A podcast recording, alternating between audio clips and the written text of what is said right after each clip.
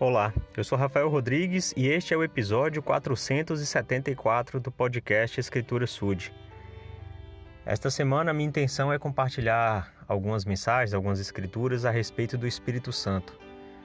O Espírito Santo é um membro da Trindade, é a terceira pessoa, o terceiro personagem na Trindade, que, que é constituído por Deus, o Pai, Jesus Cristo, o Filho e o Espírito Santo. Então, o Espírito Santo ele é chamado de o Espírito, o Espírito de Deus, e ele tem muitas funções. Né? Ele pode ser o nosso consolador, ele pode ser o nosso confortador, ele pode testificar, ele pode ensinar a nós. E é através do Espírito que nós aprendemos as verdades do Evangelho, que nós adquirimos o testemunho. Então, uma escritura que eu vou compartilhar hoje é para falar justamente sobre essa natureza de, do Espírito Santo, né? como ele se constitui. Está em Doutrina e Convênios, seção 130, versículo 22. E diz: O Pai tem um corpo de carne e ossos, tão tangível como o do homem. O Filho também, mas o Espírito Santo não tem um corpo de carne e ossos, mas é um personagem de espírito.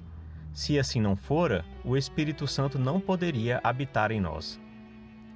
Então, aqui fica claro que o Espírito Santo ele é diferente do Pai e do Filho, né?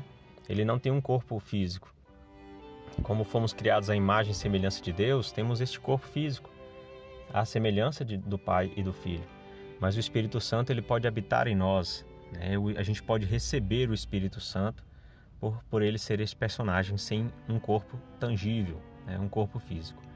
Então eu sei que o Espírito Santo ele está aqui nesta terra para nos auxiliar nessa jornada que nós precisamos é, enfrentar, desfrutar e, e que somente através dele nós podemos encontrar é, conforto, consolo e nós vamos compartilhar outras escrituras ao longo dessa semana para compreendermos o papel e vermos como ele é fundamental para nós e como é fundamental que nós possamos nos manter dignos da companhia do Espírito Santo.